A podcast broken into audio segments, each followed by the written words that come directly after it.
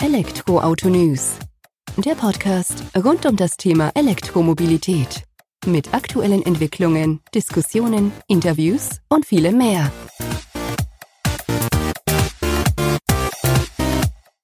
Servus und herzlich willkommen bei einer neuen Folge des Elektroauto-News.net Podcasts. Ich bin Sebastian und freue mich, dass du auch diese Woche wieder eingeschaltet hast, wenn es rund um die Themen E-Mobilität, Elektroautos und alternative Antriebe bei uns im Alltag geht.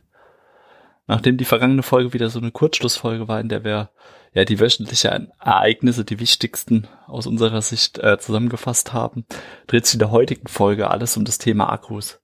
Insbesondere Teslas Akku unter 100 US-Dollar pro Kilowattstunde und den Graphen-Akku aus China, der von 0 auf 85 Prozent in 8 Minuten aufgeladen werden sollte.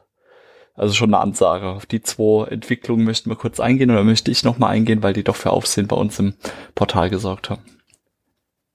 Zu Beginn auch ähm, greife ich nochmal Michaels Worte, also von unserem Mitautor auf, weil er hat es ganz gut festgehalten mit seinem einleitenden Satz. Seit Jahren berichten wir ungefähr im Monatsrhythmus über Forschung zu neuen und besseren Akkutechnologien, die gegenüber der aktuellen Lithium-Ionen-Batterie Vorteile wie schnelleres Laden, höhere Kapazitäten, mehr Sicherheit sowie eine höhere Lebensdauer versprechen. Und das ist ja auch in der Tat der Fall, dass wir das machen und dass wir darüber informieren. Ähm, manchmal kommt es gut an, manchmal weniger gut eben auch immer damit einhergeht, wie tiefgehend oder tiefgreifend die Informationen sind, die wir euch liefern können. Und das ist halt gerade bei so neuen Entwicklungsthemen, egal ob das jetzt ein E-Auto ist, ob das eine Elektroauto-Plattform ist, ob das eine neue Batterietechnologie oder verbesserte Batterietechnologie ist. Meistens sind da halt noch nicht zu Beginn die Rieseninfos am Start. Wir können auch nur berichten, was wir in die Hände bekommen. Wir gucken auch immer, dass wir da ein möglichst umfassendes Bild zeichnen können von der ganzen Geschichte. müssen uns natürlich aber auch immer wieder darauf verlassen, was uns unter die ja, Finger kommt, sozusagen. Und das hat insbesondere bei den Graphenakkus diese Woche für ein wenig Aufsehen gesorgt, weil da eben das Versprechen im Raum stand von 0 auf 85 Prozent in gerade mal acht Minuten.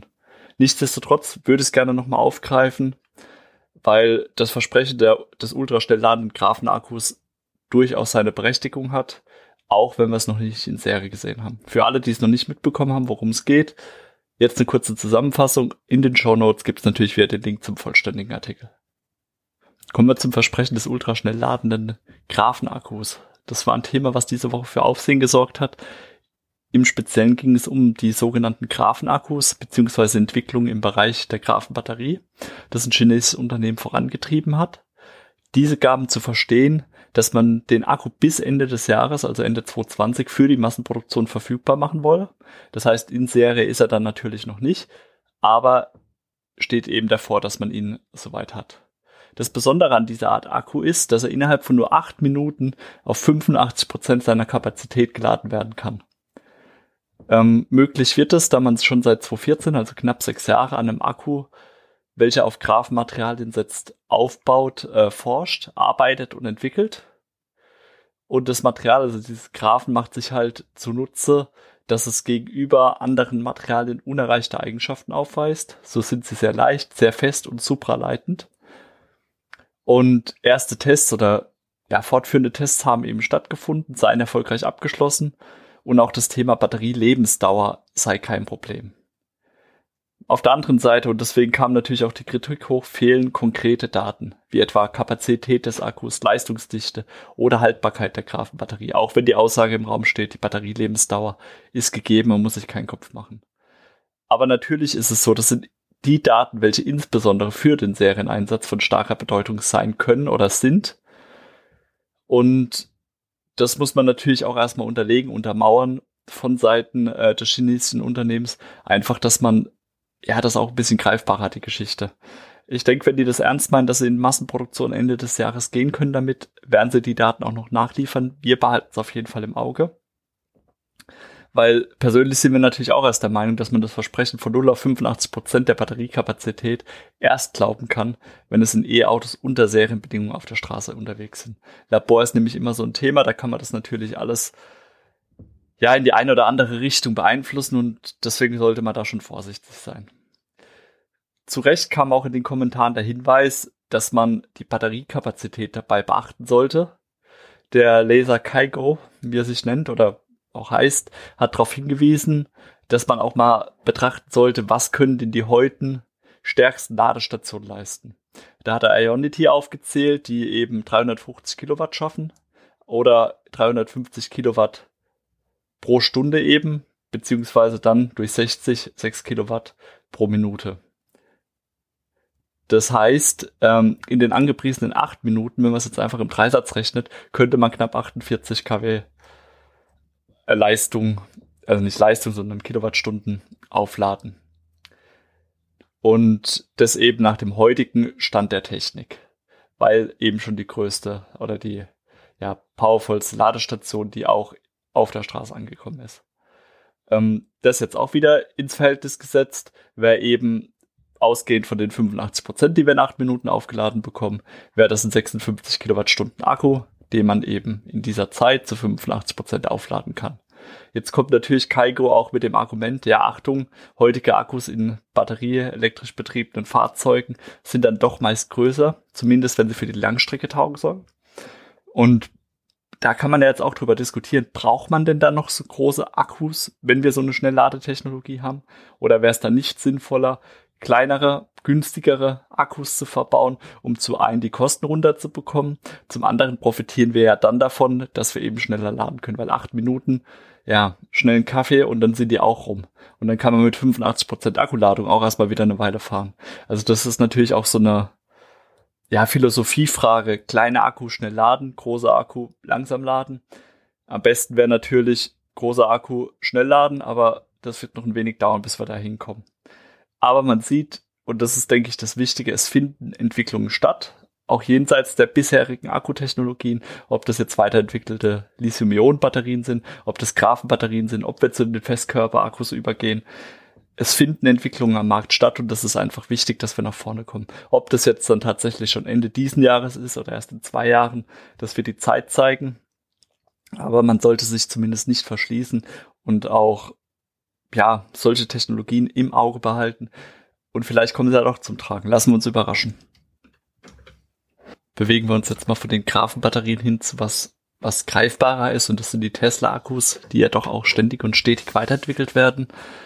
Und die natürlich aus unterschiedlichsten Gründen immer attraktiver werden für Tesla als auch für die anderen Hersteller selbst, weil gerade im Bereich der Lithium-Ionen-Batterien lassen sich die Kosten doch noch um einiges drücken.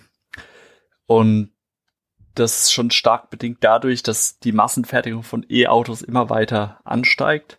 Dadurch brauchen wir natürlich mehr Akkus, müssen die auch in größeren Massen fertigen und können daher auch die Fertigungskosten senken dann eben.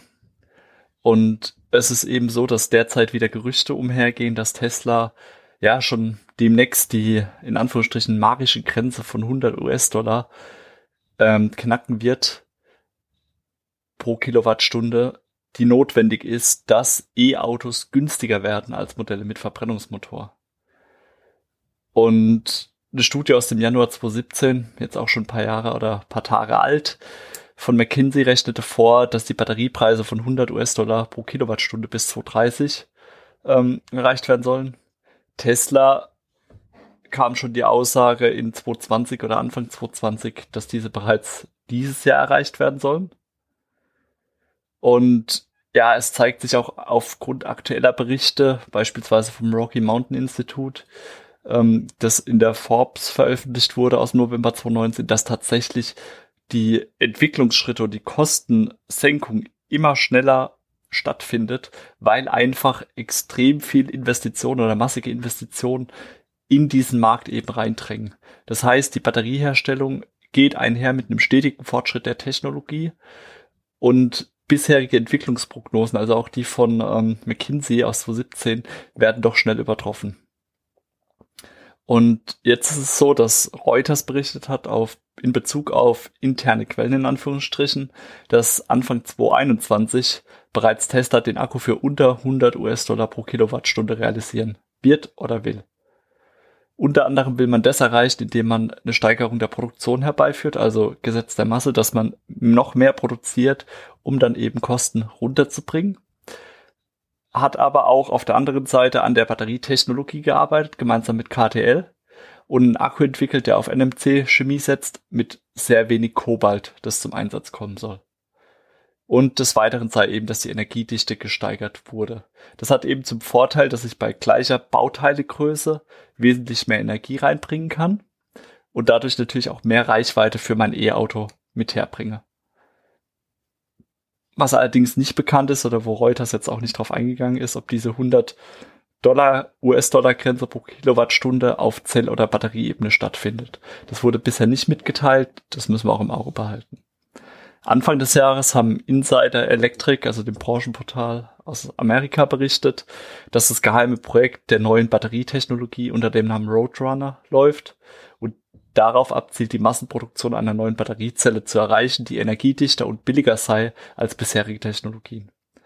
Diese Zellen sollen von internen Teams von Tesla entwickelt worden sein, unter anderem mit Erkenntnissen aus dem von Jeff Dane geleiteten Forschungslabor in Kanada sowie neuen Technologien, die man eben durch die Übernahme von Maxwell im vergangenen Jahr mit eingebracht hat.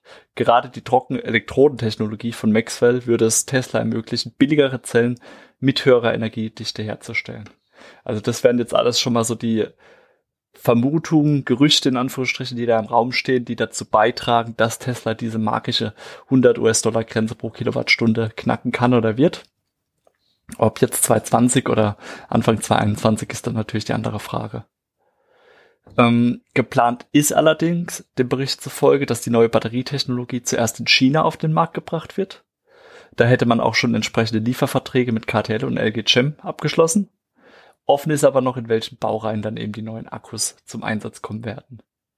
Und dann ist natürlich auch noch die Frage offen, fertigt Tesla selbst, lassen sie fertigen von KTL, LG Chem oder wie machen, oder wie wird das umgesetzt dann eben?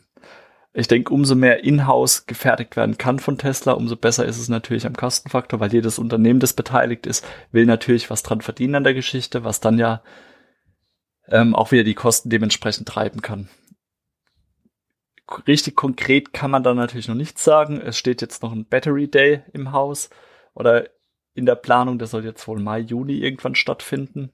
Wir behalten auf jeden Fall die Entwicklung im Auge, gehen derzeit davon aus, dass Tesla tatsächlich als der Automobilhersteller mit der größten E-Auto-Erfahrung ja die besten Chancen hat, die Kosten entsprechend zum eigenen Vorteil zu beeinflussen, weil man eben nicht nur Teile zukauft und dann zusammenschustert, sondern man betrachtet einfach das gesamte Bild dort über die verschiedenen Wertschöpfungsstufen hinweg.